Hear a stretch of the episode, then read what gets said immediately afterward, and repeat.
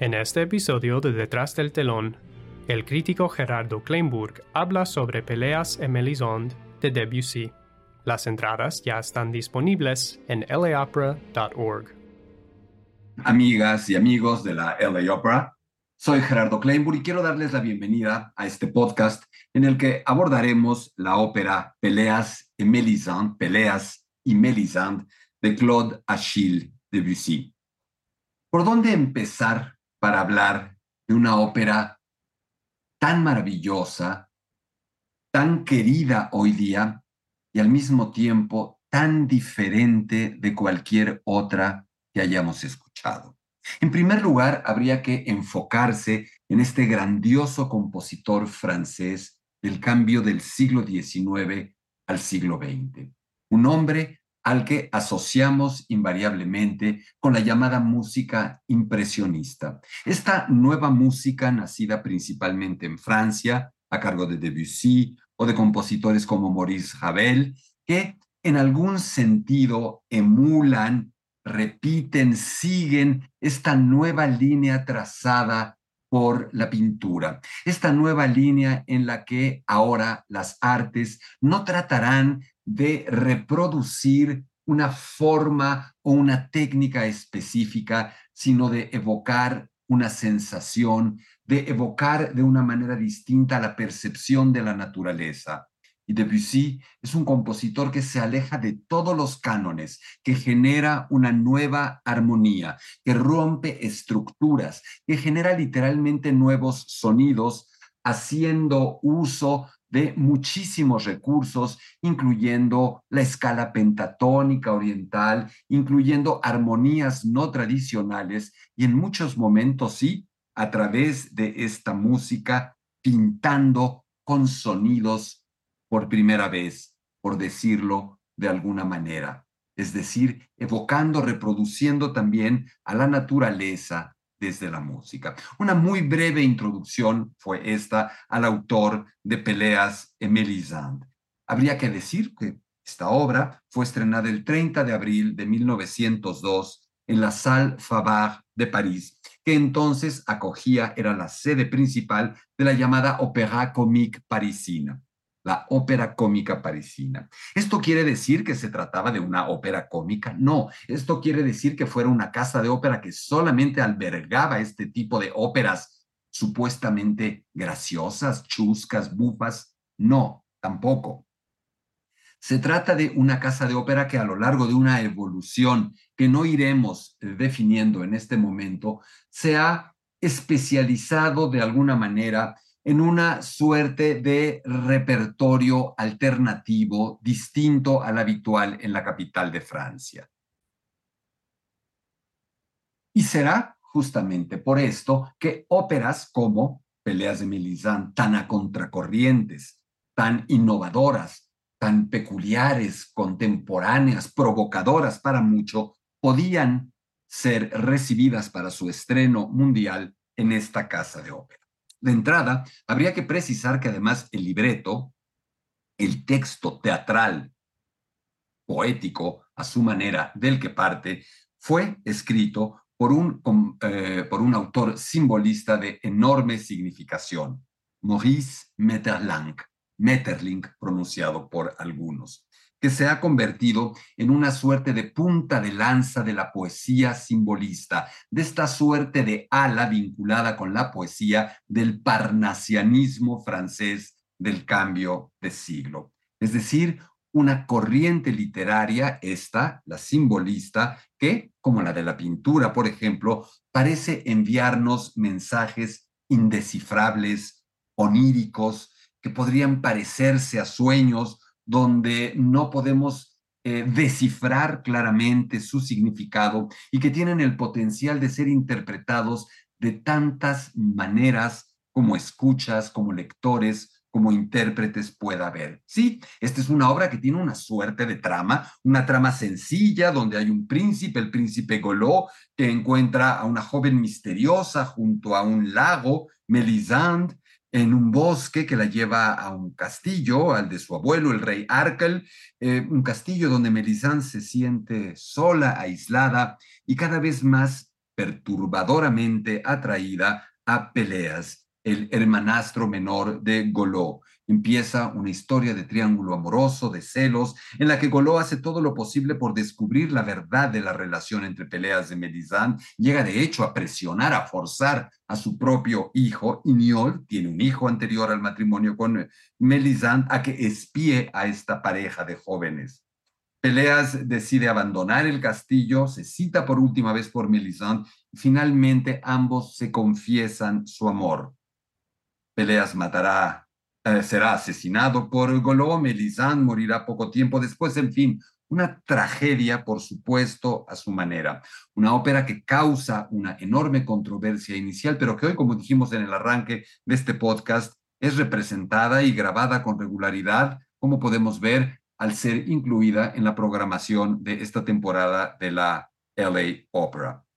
Debussy no tiene un camino fácil para llegar a su primera ópera. Dice, palabras suyas, que durante mucho tiempo se había visto esforzado a escribir música para el teatro, pero que la forma en que quería que tuviera, que quería tuviera su ópera, era tan inusual que después de varios intentos había desistido. Hay, sin embargo, un personaje interesante que se acerca a Debussy, Catulle Méndez un gran fanático de la música de Wagner, que le propone un libreto, Rodrigo y Jimena, sobre la historia de El Cid Campeador.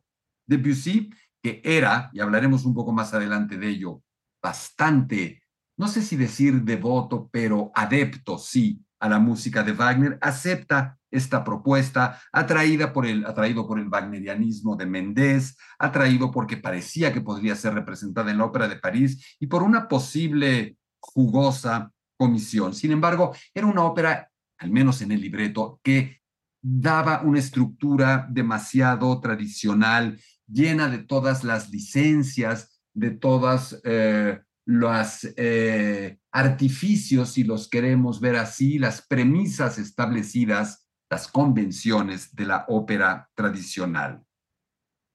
Sin embargo, vamos a ver que poco a poco Debussy se desilusiona de este libreto y que también su filiación wagneriana, más que menguar, más que disminuir, se va transformando, va evolucionando, se la pasa mal tratando de escribir esta ópera sobre el Cid y dice, palabras de Debussy, lo ideal serían dos sueños asociados, ni tiempo, ni lugar, ninguna gran escena. La música en la ópera es demasiado predominante, hay demasiado canto y los decorados musicales son demasiado engorrosos. Mi idea es la de un libreto corto, con escenas móviles, nada de discusiones o argumentos entre los personajes a los que simplemente veo a merced de la vida o el destino. Parece estar describiendo literalmente lo que será su peleas de Melisande. Y así, así descubre la obra de teatro homónima del autor simbolista Maurice Maeterlinck, como dijimos en un inicio. Y se da cuenta de que responde perfectamente, que le cae como anillo al dedo. Usemos un símil que se utilizará también en la propia ópera que podremos disfrutar en el Dorothy Chandler Pavilion. Le cae como anillo al dedo esta historia para de verdad transformarla en un libreto. Metterlang es muy popular en ese momento en la vanguardia de París, la década de los años 1890. Debussy había visto una obra inicial de Metterlang, había intentado musicalizarla, finalmente se la gana otro compositor, Vincent Dandy, y eh, es después que da con peleas Emilizan, una ópera que, una obra, perdón, de teatro que fascinó a muchos otros músicos como Fauré, como Sibelius, que incluso fue convertida en un poema sinfónico por Arnold Schoenberg, compositor alemán vanguardista del siglo XX. Encuentra pues Debussy su tema, su libreto ideal. Y el mismo Debussy, en un texto extenso que me permitiré leer, nos dice Pourquoi j'écris Peleas de Mélisande? ¿Por qué escribí Peleas de Mélisande? ¿Qué mejor que dejar al autor que nos explique por qué hace esta ópera y qué busca con ella? Palabras de Debussy. Llevaba mucho tiempo intentando hacer música para el teatro, pero la forma en que quería hacerlo era tan inusual que tras varios intentos había estado a punto de renunciar a ello. Mis investigaciones anteriores sobre la música pura me habían llevado a odiar el desarrollo clásico, cuya belleza es totalmente técnica, y solo pude interesar a los mandarines de nuestra clase. Yo quería que la música tuviera una libertad que contiene quizás más que cualquier otro arte, no limitándose a una reproducción más o menos exacta de la naturaleza, sino a las misteriosas correspondencias entre naturaleza e imaginación. Después de algunos años de peregrinaciones apasionadas a Bayreuth, el templo wagneriano, empecé a dudar de la fórmula de este compositor, o más bien, me pareció que solo podía servir para el caso particular del genio de Wagner. Wagner era un gran coleccionista de fórmulas y las reunía en una que parecía personal y sin negar su genio, se puede decir que puso el broche de oro a la música de su tiempo, de la misma manera que Víctor Hugo englobó toda la poesía anterior. Por lo tanto, había que mirar después de Wagner y no desde Wagner. El drama de peleas de Melisande, que a pesar de su atmósfera onírica contiene mucha más humanidad que los llamados documentos de la vida, me pareció admirablemente adecuado para lo que yo quería hacer. Hay aquí un lenguaje evocador cuya sensibilidad podía encontrar su prolongación en la música y en la ambientación orquestal. También intenté obedecer a una ley de belleza que parece singularmente olvidada cuando se trata de música dramática. Los personajes de este drama intentan cantar como personas normales y no con un lenguaje arbitrario hecho de tradiciones caducas. De ahí viene el reproche de mi supuesta inclinación por la declamación monótona, donde nunca nada parece melódico. En primer lugar, esto es falso. Además, los sentimientos de un personaje no pueden expresarse continuamente de forma melódica. Por lo tanto, la melodía dramática debe ser muy distinta de la melodía general. La gente que va al teatro a escuchar música ha sido como la que se reúne en torno a los cantantes callejeros. Ahí, por dos céntimos, se obtienen emociones melódicas. Se observa incluso una paciencia mayor que en muchos de los abonados de nuestros teatros subvencionados. Incluso se podría decir una voluntad de comprensión totalmente ausente en el público antes mencionado. Por una singular ironía, este público que pide algo nuevo es el mismo que se asusta y se burla cada vez que intentamos sacarlo de sus costumbres y de su tarareo habitual de melodías. Esto puede parecer incomprensible, pero no hay que olvidar que una obra de arte, un intento de belleza, parece siempre una ofensa personal para mucha gente. No pretendo haberlo descubierto todo en peleas de Mélisande, pero he intentado abrir un camino para que otros lo sigan, ampliándolo con descubrimientos personales que quizá liberen a la música dramática de la pesada limitación en la que ha vivido durante tanto tiempo.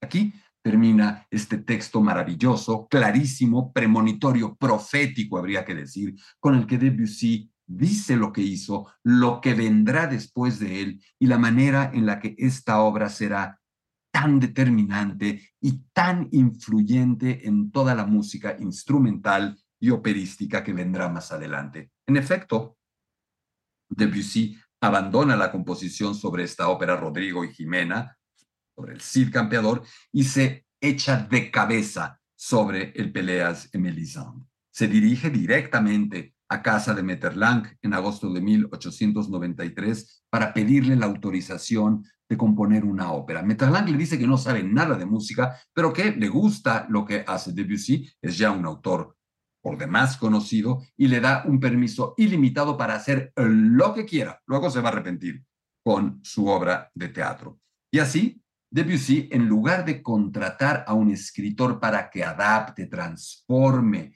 esta obra de teatro en un libreto, se lanza por primera vez probablemente en la historia del arte operístico, a ser él el que simplemente edite, corte algunos fragmentos, reduzca algunas escenas, elimine otras del texto original. Es decir, va a trabajar sobre el texto original teatral en prosa, no en verso, de Metterlang. Esto es algo nuevo para Francia. Lo mismo habría sucedido en Italia o en Alemania. eh, se había dado, en todo caso, algún antecedente en la ópera rusa cuando el propio Mussorgsky adapta el Boris Godunov de Pushkin, que está escrito también en un verso casi eh, más eh, contiguo a la prosa que al verso tradicional. En algún sentido está inventando la Opernliteratur, esta ópera que realmente trabaja con obras literarias de manera directa, de manera literal. De aquí vendrán obras similares como La Salomé de Richard Strauss, basada en el texto de Oscar Wilde, o como el Tel Wozzeck de Alban Berg sobre el texto de Büchner, por ejemplo. Eh, hace esta serie de reducciones, de ediciones, y el 17 de agosto de 1895, termina una primera versión, simple aún, no particularmente orquestada, de la partitura. Será hasta 1898 cuando la ópera comique ya le haya confirmado la realización de la ópera que Debussy se lance sobre terreno seguro a la composición de la partitura orquestal completa tal y como la conocemos hoy. Hizo muchas revisiones y finalmente la obra se empieza a ensayar en 1000 902 en este escenario parisino. No fue fácil encontrar el lugar. Debussy buscó, pensó, meditó en varios foros operísticos que pudieran albergar una obra tan innovadora. Muchos querían presentar eh, extractos de la ópera en concierto y Debussy siempre se negó. Él dijo que esto solo podía tener sentido cuando el movimiento escénico y el musical, cuando las imágenes y los sonidos pudieran maridarse como él había pensado. Y aquí aparece una figura particularmente providencial para Debussy, André Messager, un importantísimo director de orquesta, admirador de Debussy, amigo en alguna medida del compositor que había estrenado, por ejemplo, el preludio a la siesta de un fauno del propio Debussy. Messager se convierte en director musical titular del Teatro de la Opéra Comique 1898 y recomienda muy rápidamente a Debussy y esta partitura a Albert Carré, que es el director de la compañía. Finalmente, Debussy y Carré se encuentran toca fragmentos para él. Debussy canta fragmentos de la ópera en un par de sesiones. Carré se entusiasma, es un hombre que arriesga y que está dispuesto a arriesgar con un título tan revolucionario, tan absolutamente singular, innovador y diferente de cualquiera otro que se haya escenificado operísticamente jamás en Francia, y decide que eh, comprometerse por escrito a la representación. Aquí surgirán los problemas ahora con Metterlang, que en primera instancia se había mostrado dócil y había dado varias cartas de eh, autorización irrestricta a Debussy para que hiciera lo que quisiera con la ópera. Pero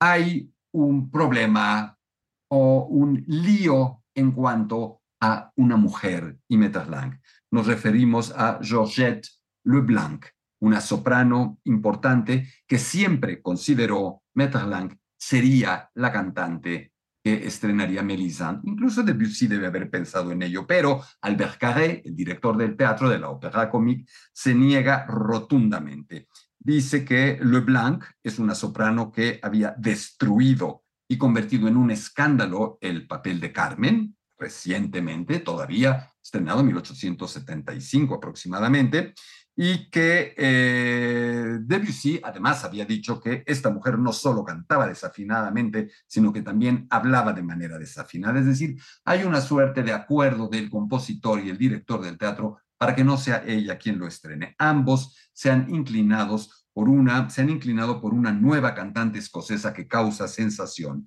Mary Garden. Mary Garden ha hecho también ya el papel de Louise de Charpentier, una ópera que ha tenido un éxito colosal recientemente en Francia. Eh, Metterlang hará un problema mayúsculo de la no contratación de Leblanc.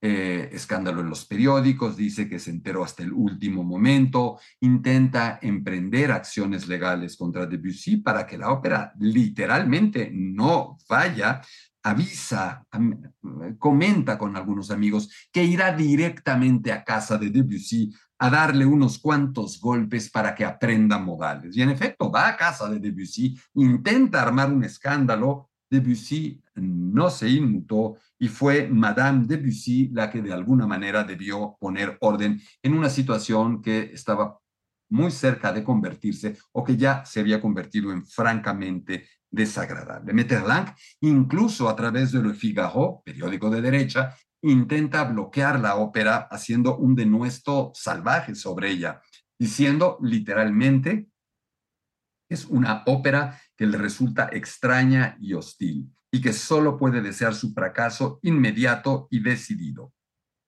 Tuvieron que pasar bastantes años, o hasta 1920, dos años después de la muerte de Debussy, que Metterlang se animó a ver una representación de su Peleas et Mélisande convertido en título operístico por Claude Achille Debussy y comentó con humildad, Metterlang, en este asunto yo estaba completamente equivocado y él, Debussy, tenía mil veces razón.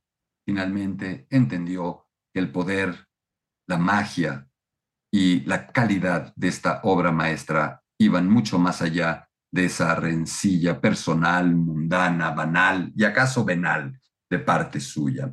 Hubo algunos problemas también técnicos durante los ensayos. Era una serie de pequeñas escenas en donde por obvias razones del simbolismo propuesto, de estas metáforas visuales, de estas imágenes espectaculares, increíbles que proponían, tenía que haber muchos cambios de escenografía. La maquinaria del Teatro Favard no estaba preparada para poder realizar esos cambios a la velocidad instantánea que necesitaban y debieron eh, pedirle, exigirle al fin de cuentas a Debussy que escribiera una serie de interludios musicales que eh, pudieran llenar estas pausas en las que la maquinaria teatral cambiaba la escenografía.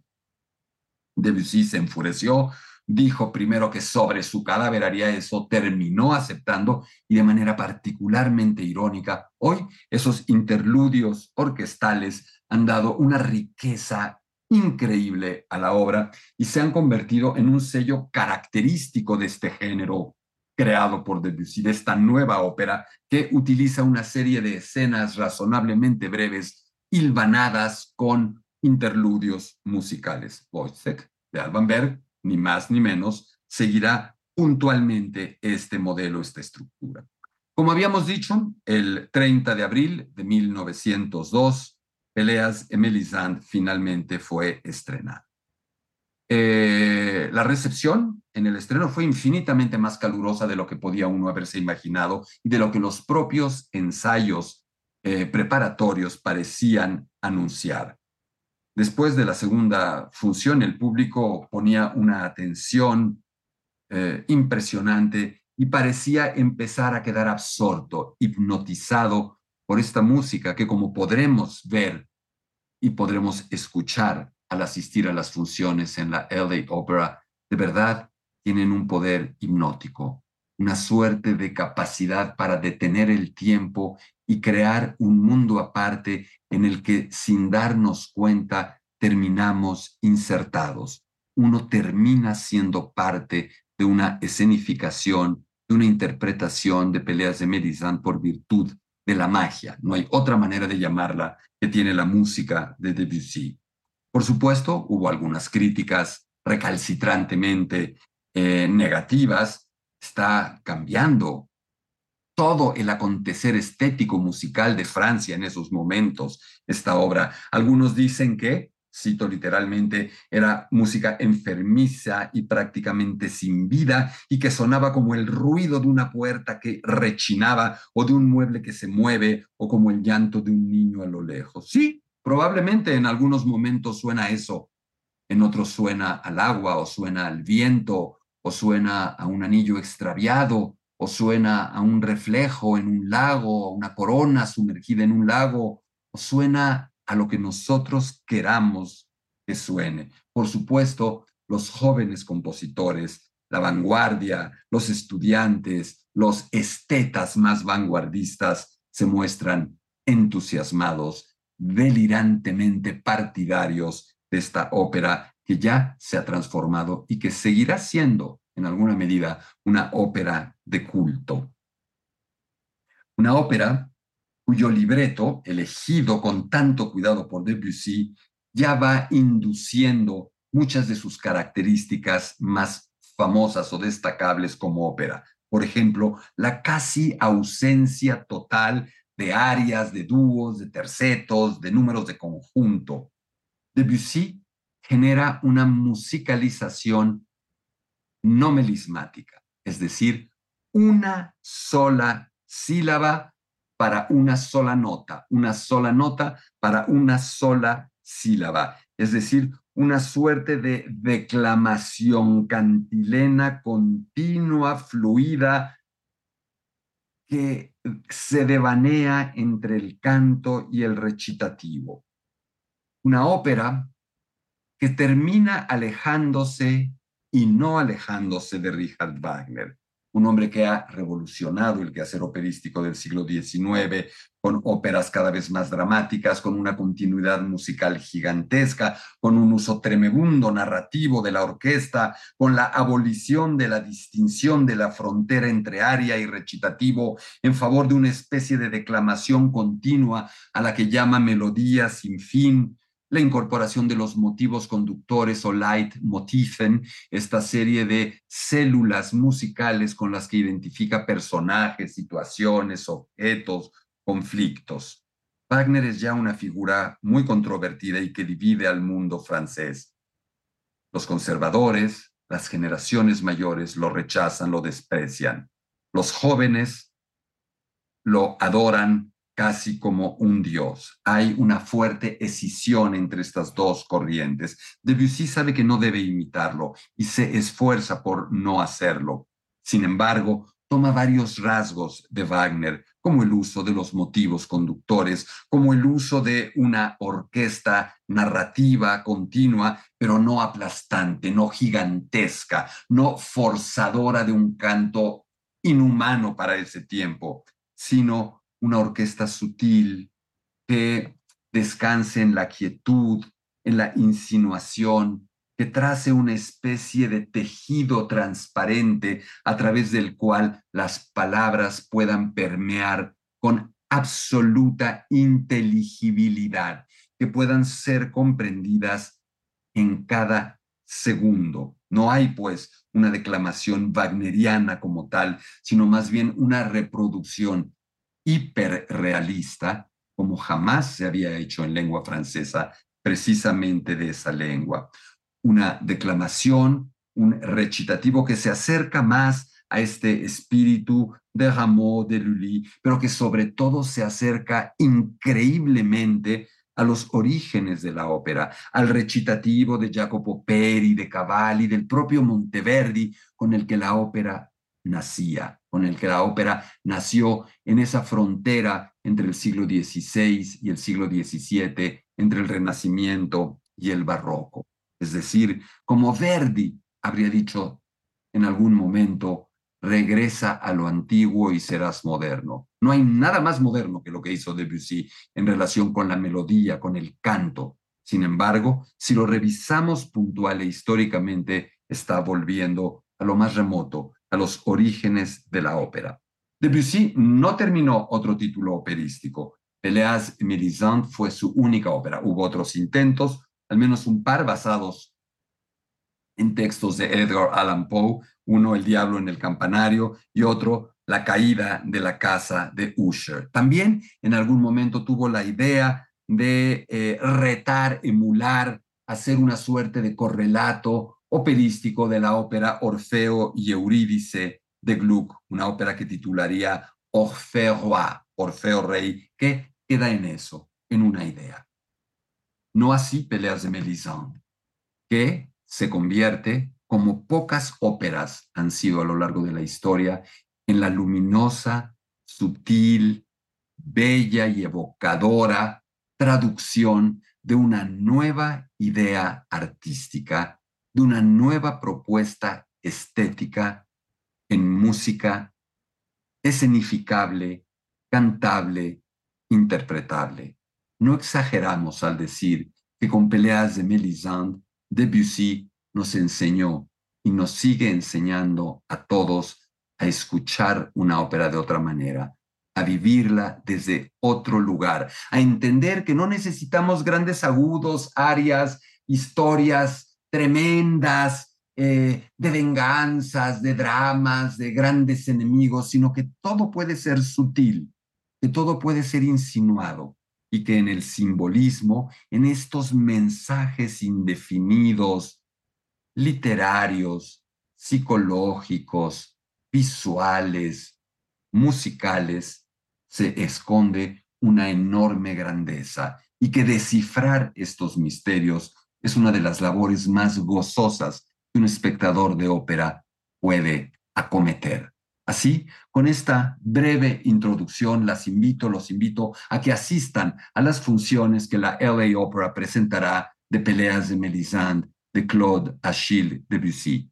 Puedo garantizarles que van a vivir una de las experiencias más singulares, placenteras, misteriosas y reconfortantes operísticas que hayan vivido jamás. Soy Gerardo Kleinburg, agradezco mucho la atención que hayan prestado a este podcast y nos vemos en el siguiente. Gracias.